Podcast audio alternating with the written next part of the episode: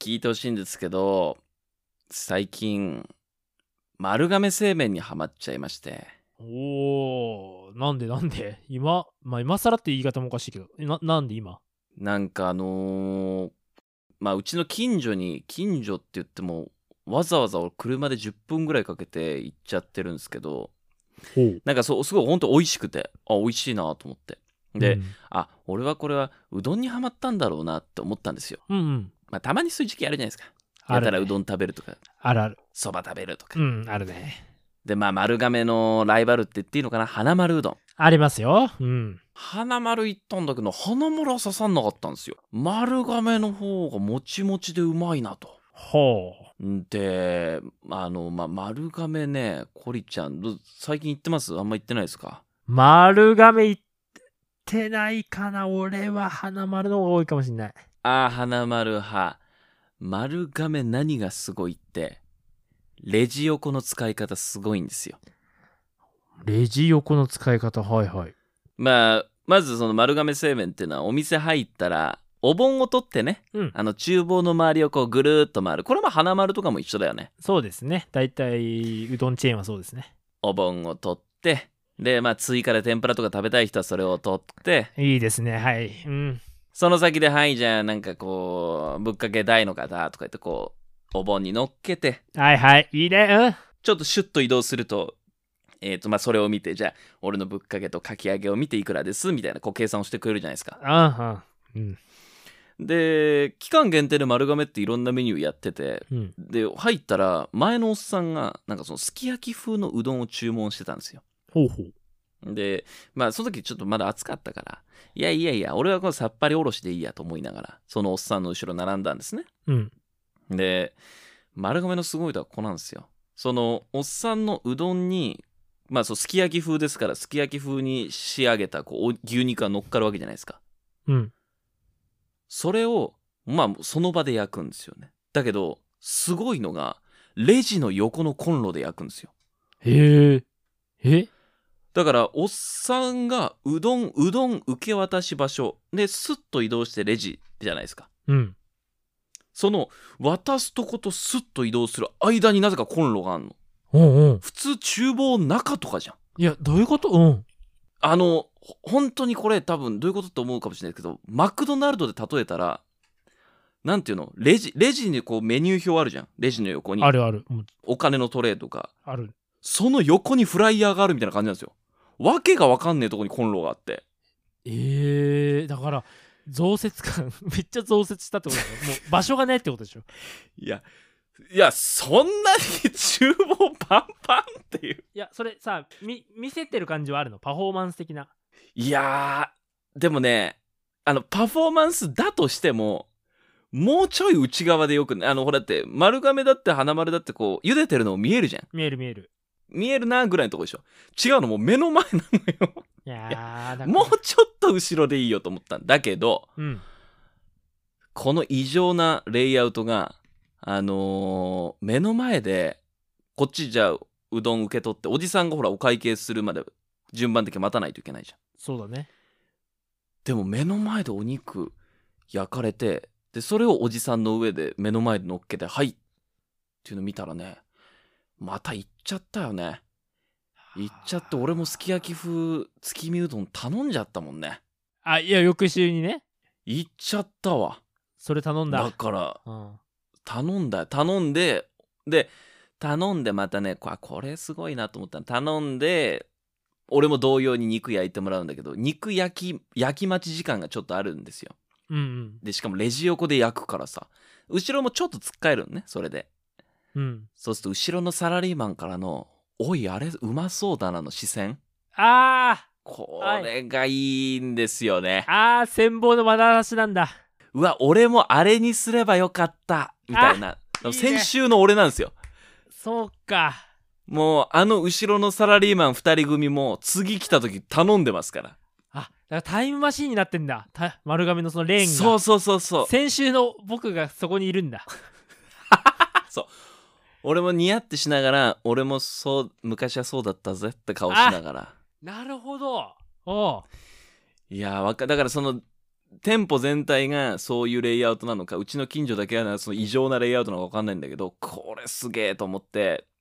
できっとさ、まあ、丸亀ぐらいのそのなんていうの大企業になるとさ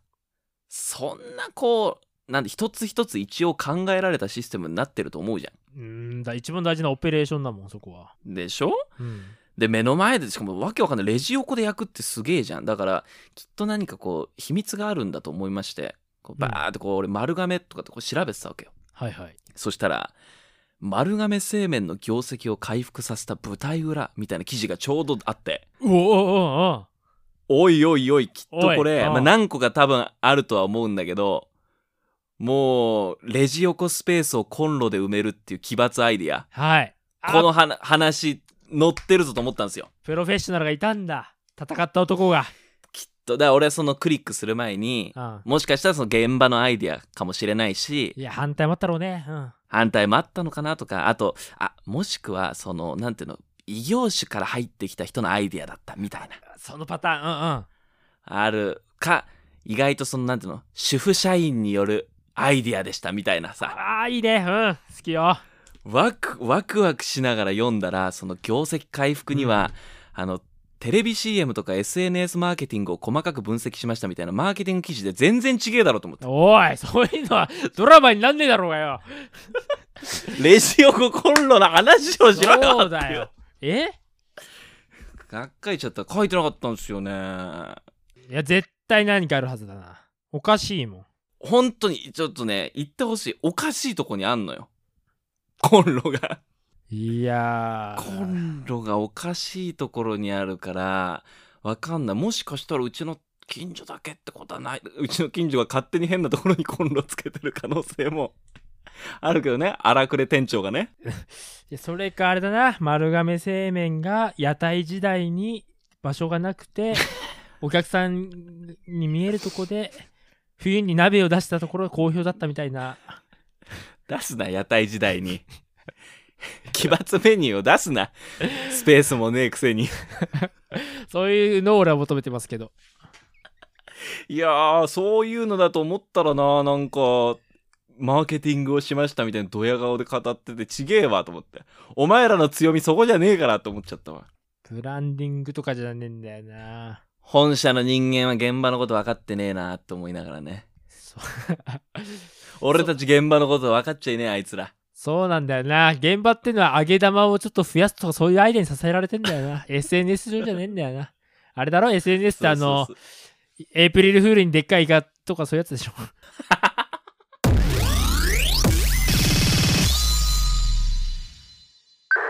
この番組は平成という時代から未だにいまいち抜け出せていないラジオ DJ と放送作家の男2人が令和での生き方を考える会議のまあなんか議事録みたいなやつである。うということで令和の作戦会議 DJ の俊一郎と放送作家のコリちゃんですお願いしますよろしくお願いします。まあ、この番組はですね、我々が一つ一つ議題を持ってきて、まあ、ああでもない、こうでもない、もう丸亀に負けないぐらいの、その、もっちり、腰のあるトークをしていく番組ですもんね。そうですねあのテイクアウトあうまいこと言おうとしたけどダメだった何も浮かばなかった まあ丸亀はねあのイカとかねナスとか天ぷらを揚げてますけど僕たちはうん皆さんの気持ちを上げちゃいましょ全然うまくな。う、ええやば。えやばい、このチェーン店潰れる わ。ということで、えー今日は、ゴリちゃんからお願いします。はい、えー女性の代表雑誌「アンアン2020年9月23日号から持ってきました、ら、あんあんから、はいはいはい。えー世界の最先端から巷の噂まで言葉のニュース大集合ということでこのね「アンアンがあの言葉をテーマにした特集だったんですけど、うんうん。えーその中であのいろんなねあのトピック言葉のニュースを、えー扱う企画がありまして、えーまず1つ目日本生まれの絵文字が世間を席巻あごめんなさい世界を席巻はいはいはい絵文字は確かに、うん言葉を超えたコミュニケーションだって俺知らなかったんだけど絵文字ってもう世界で通じるんだね絵文字であー絵文字って言ったらそうそ伝わんだうなんか他にもこういう呼び方エモーションアイコンとか呼ばれてたらしいんだけど今は絵文字の方がメジャーなんだってさえー、まあ確かにそっかそっかまあエモーションとの絵文字似てるからもうそれでいいわなそうそうでこれ世界に誇る日本の文化の一つになっててそうだ今じ毎年実はこの絵文字界のニュースだと新しい絵文字俺最近やっぱ気づいたんだけどあの最近あのピースの絵文字とか打とうとするじゃん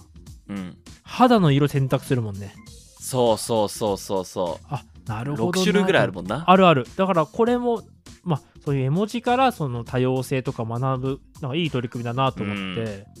今はあのトランスジェンダーの旗があったりとかあとカップルもカップルってやると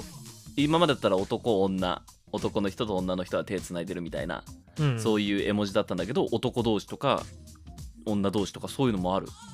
あそうなんだあなるほどね、うんそういうその LGBT 配慮もあるあいいよね新しいこれからのね未来うをんそういう絵文字から作っていこうっていううん続いてのニュースが輝けお寺の掲示板大賞が話題とこれ知ってますかえー、何それこのねツイッターとかインスタグラムに投稿されたお寺の掲示板の写真からおう名作を選ぶあのお寺の前に掲示板あってそこになんかさユニークな教訓というかスローガンが言葉があるわねあるわねあ俺もツイッターで見たことあるわうんあるでしょそういうのが今なんかいろいろあるから賞として今あるんだってほえー、例えば、 えーこれ面白いな、えー、英明寺主情は不安よな涙動きますだって あの松本さんのね記事をツイートもじったはいはいはいはいあそういうポップなやつもあるんだのもあるし、えーぼーっと生きててもいいんだよってのもあったりとかこれはあれだよチコちゃんをもじってるぼーっと生きてんじゃねえよっていうあとあの「隣の芝生は青い」のパロディで「隣のレジは早い」ってこれはもはやなよくわからないあーあー でもまあその隣の芝は青いよりかはあるあるだよねそうよその方が早いよく見えるのねこういうのが今流行ってんだってさあー面白で一番僕がへえと思ったのがミクシーが独自開発した AI が搭載されたロボットロミーっていうのが今話題らしくてロミこのロボットは雑談が楽しめるんだってーまあ今までその会話できるロボットっていうのあったけどなんか会話できるようなもんじゃなかったけどねでもこれやっぱりどんどん開発このロミーは数千万もの日本語を学習しており会話のラリーが可能 おいよファービーとは大違いだなマービーとは大違いですね、えーなでなでしてしか言わなかったあいつと違う わ会話を繰り返すことでどんどん賢くもなるとで怖い話をしてくれたり同様の歌詞をそらんじることもできるえー、すごっ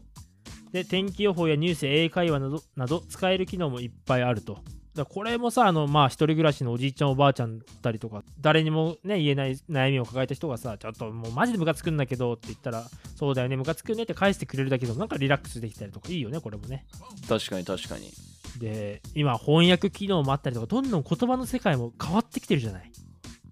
そうね次はやっぱり俺動物だと思うんだよないよいよそこに切り込むと思うだからあの犬とかもさうん多分何言ってるかは無理だと思うよなぜかというとそのサンプルがないからそうねでもこの動作をしたらお腹減ってたとかはなんか分かりそうじゃないでいろんな実験を繰り返せばだかはいはいらそれに言葉を後から当てはめればいいんじゃないかなと思って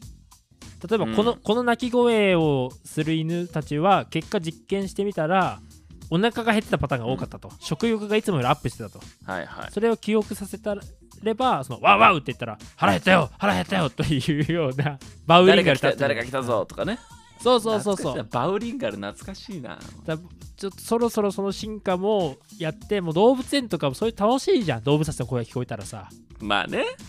カバとかのさ声が聞こえるイヤホンとかあったら楽しいじゃん「はーいみんなおはよう」ってすげえファンタジーの世界だけどおいこっから出してくれ よこっから出してく れよ係員さんがスーッと奥にね何にもないいですよって感じスーってしまってくるいや違うそれはないそれ嫌だやだえそれは 嫌だそれは嫌だもっとファンタジーがいいもうゴリラとかが「おい俺の筋肉はマッチョだろっていうう嘘の世 界おいおい嘘の世界だうわひどっひどっひどっそれ別にいいだろもう何だっていいだろ僕のだって象があれでしょ僕の鼻は長いぞとか言ってんでしょそううわ嘘の世界やそんなん作れるわ嘘翻訳機置きゃいいんだもんあの橋そうそう橋ビロコとかもさあ僕よりずっと止まってられるかなと か言ってそうだよねだからまあなこう今話してみて分かったけどそういう問題が出てくるんだろうね、やっぱ動物たちはやっぱりそうだね本当にそう思ってるのかっていうところにどうしてもなあーおかしいなのでちょっとねこのあの他にもねいっはいぱいね、言葉のニュースインスタ流行語大賞知ってるとかあーあの文章を書きながら、えー構成ができるあの直してくれるねうん校閲ができるアプリが話題とかいろいろ載ってるんでぜひちょっとあんあん読んでみてください、うん面白いですとっても確かに超気になるということで、えー今回は言葉のニュースについて、えー面白い記事があったので紹介しましたではでは続いて僕が持ってきた、えー記事なんですがこの番組でもよくそのマッチングアプリっていうのを取り上げてるじゃないですかもう過去数回取り上げたんじゃないですかこんなのあるってでさそのマッチングって聞くと男女が恋愛目的で出会うためのものっていうのが、まあ、まず今先行するけどビジネスとかでもさマッチングサイトみたいなのあるじゃないですかこういうスキルを求める人を探してますみたいあはいはいはいはないそうマッチングねあるサあイるあトるみたいなうんあるあるで恋愛もビジネスもさその一人じゃできないでもその周りに出会いがないとかつてがないからそのマッチングサイトとかマッチングアプリを使うわけじゃないですかはいってことは自分一人じゃできなかったりとか自分一人は楽しめないっていう趣味に関してもマッチングアプリってあったら便利だよなと思いながら今週歩いてたんですよねうん であ例えばさ草野球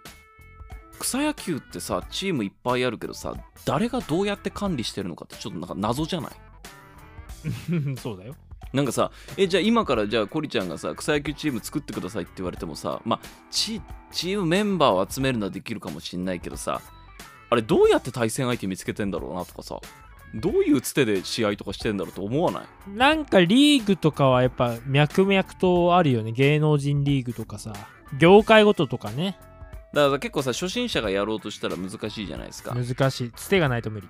でしょでも今調べたらやっぱ草野球チーム同士のマッチングサービスってあるみたいねああ試合面し白まいしょうの面白い面白いうんでもう一つ思いつきました一人じゃできないことバンド出ましたよその問題バンドメンバーって昔はそのライブハウスの壁とかに募集とかさあ雑るね誌とかの募集とか、すごい貼ってあるなんか掲示板とかあったけどさ今は多分あの SNS がメインになるかなだけどこれも最近バンドメンバーマッチングに特化したサービスがあるんだってへえ何でもあるんだねだからなんかそういう風にこうあいろいろ趣味もマッチングサイトっていうマッチングサービスっていいなと思ってこうやって考えてたんですけどまああとオンラインゲームとかもそうだよなマッチングサービスあったらいいよなとかって思いながら僕もコリちゃんも共通の趣味で一人でもできるけど一緒にやってるっていうことあるじゃないですかなんだろう何このポッドキャストですよあーはいはいはいなんかさポッドキャストってさまあ俺の場合一人でポッドキャストやろうかなって考えたこともあるけどさ一人だとこう面倒くささが勝つのよモチベーションとかまあねあとやっぱ一人喋りとね二人だと違うしねめんどくさうそうんうねえだからさ素人の人ってまあ素人の人って言い方あれかもしれないけどさ素人の人初心者の人がやろうと思った時にさ一人で喋るって結構きついからさまあ二人で喋ればだんまりの時間はなくなるじゃんまあ雑談でいいもんね楽しいもんねねあと楽しいしさだからさだからコリちゃんもさどうなん例えばポッドキャストやりたいってなった時にさじゃあ自分一人だったらって考えたらやってたうーん無理無理無理やらないやらない喋ることないもんでしょだから俺そのポッドキャストのさ何その一人の楽しさもあるけどさ誰かと一緒だったら楽しいっていうさこのポッドキャストもさなんかさマッチングサービスみたいなのあって一緒にやりましょうみたいなそういうサービスだったらいいんじゃないかなって考えたんですよね今週いやちょっとねそこは一石投じていいですかあれあれ一石投じちゃうんですかどうぞそこ大事な問題が抜けてますねさっきの草野球もそうですけどマッチングアプリ歴長い僕から言わせると、何ですか盛るやつが出てくるんです よさっきのそうバンドのやつもどうしますギター歴10年で書いてやってじゃあ練習しましょうって言ってスタジオ予約してめっちゃ高い金払って集まってみたら全然弾けなかった時の地 獄すいませんあの初心者だねって思ってえバンド歴 10, 10年っていやいやあのギターは10持ってるのは10年ですなんですけどいやそれ所有歴それいやポッドキャストもどうすんだよえもう番組やってますって言ったらさ放送部でさうんなんか専門分野いっぱいありますと思ったらなんかもう全然喋りがな んかなんか全然噛み合わないやつだったないやだからさ そうそうそうだってほらマッチングアプリだってその恋愛だってあってほら一回ちょっとねお茶とか飲み行って合わなかったらそこで終了じゃないですかポッドキャストもだからそうちゃんと一回あれよそのなんていうの会話はしてみるけどねうんでもなんかプロフィールにほら得意ジャンルとか趣味とかさ経歴とか書いて面白そうでマッチって一緒にやるのもういいと思うんですけどねそっかねまあでも新しい番組でそういうもんか芸能人の人も全然知らない人うーとん初めましてからやるもんな大抵は例えば一回きりのコラボみたいああなーそ感じれではいいねうんでこの番組も完全オンラインだしいいかなと思って俺一個でも他に思いついたのはさお料理とかさ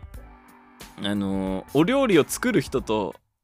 食べたい人のマッチングアプリっていうのを今考えたのああそれはいいかもしれないだって食べさせたい欲のある人っているじゃんあいるいる作るのこと自体が好きな人いるもんね、うん、そうそうで例えばじゃあ食べる人側は食材を多めにあ食材費を多めに出しますとかさうんあのその辺のあれ配分はやってさで俺すごい思ったのはさ料理好きな人例えばお家で一人で料理作ってる人とかコリちゃんの彼女とかもそうじゃんうんお料理好きな人じゃんだけどさ料理好きの人ってさ料理の写真ってもちろん撮っていっぱいあげたりとかするでしょそうだねだけどさ作ってる時の真剣な顔とかさ笑顔の写真とかってさ一人じゃ撮れないじゃんああそうだねだから料理も誰かと一緒にやるとその写真とか撮ってあげたりするわけよ食べたいだけのやつはうんうん、これどうですかウィンウィンじゃないですか本当だウィンウィンだなんかだから需要ないかなっても考えてるんですよね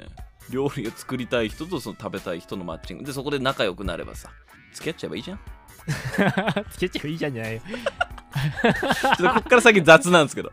で、どうするかってとこはちょっと雑なんですけどね。そうね。学校とかもそろそろ今子供が減ってるからさそういうのあってもいいかもね部活動ああ、確かに。私も吹奏楽部とかさそうでも森やついいんだよな。その顧問も優しいとは書いといて行ってみたらもうタンクトップの鬼みたいなやつ がいる。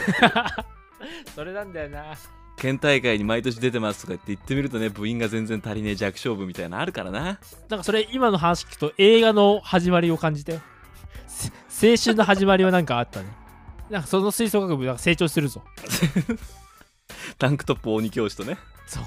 あの演技とかよくないなんだろうな多分町のおばちゃんとかおじちゃんとかまあ俺とかもそうだけど別にお金もらわなくていいからなんか出てみたいってあるのよああ、はいはいはい。その演あのそんなさ自分に演技力なんかないのは分かってるから別にお金とかも無理だけど、うんちょっ。とした街の PV とかカラオケの PV ぐらいだったら出たいとかあると思うのよただでいいからっていうああ、で多分確かに確かに。いろんなさその大学生の映像作りたい人とかさ、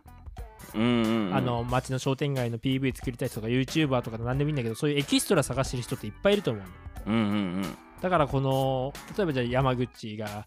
とさ、はいえー登録したらうん、えーぶん殴られる OK な泣き役 OK 振られる役 OK とかいっぱい書いてくるタグついてんだね。身長1 7 0ンチとかいっぱい書いてくればさ、はいはいはい楽しいじゃん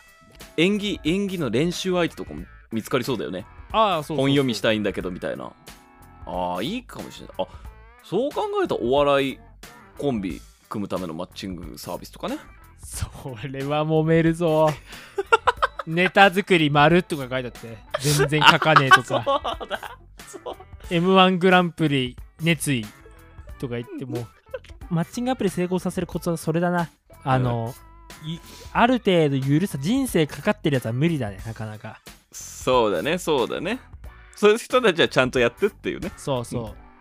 う、いやーということなんでだからこれからは複数人とか一人じゃできない趣味でももうそれこそわかんない全ジャンルの趣味のマッチングサービスができるかもしれないんでなんか一人でできないことがもう全部マッチングサイトで探すっていう時代が来るかもしれないなと、えーいろいろ考えてみましたんで皆さんもぜひともねあのこんなマッチングアプリあったらいいなみたいなのあれば教えてください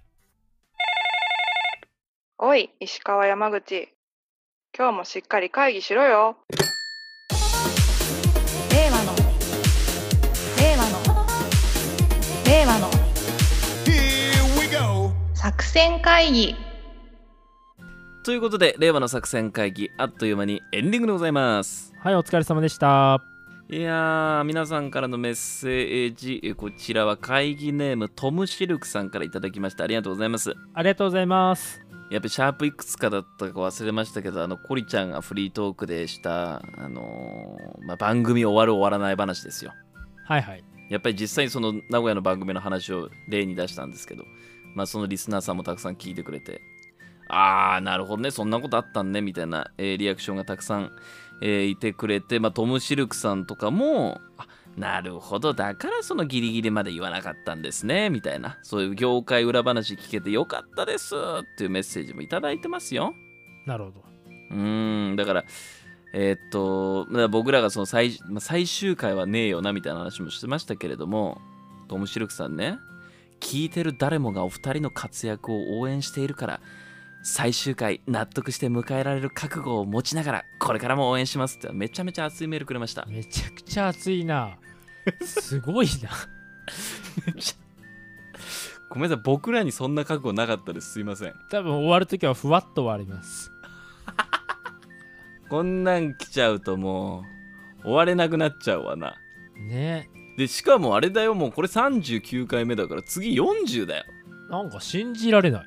信じらんないよねでも本当にありがたいことに、まあ、でも40回もやればかける2で80個ぐらいネタが増えていいことですねああ、いいことね。そうだね。めちゃめちゃなんか僕ちょこちょこその武器使わせてもらってますからねとっさに喋んないといけないみたいな瞬間ああ、そうですか。いいですね。よかったよかっなんでなんでまあまあ皆さんぜひとも次40回で今のところ特には何も考えてないんだの普通にしれっと40回を迎えると思いますけれども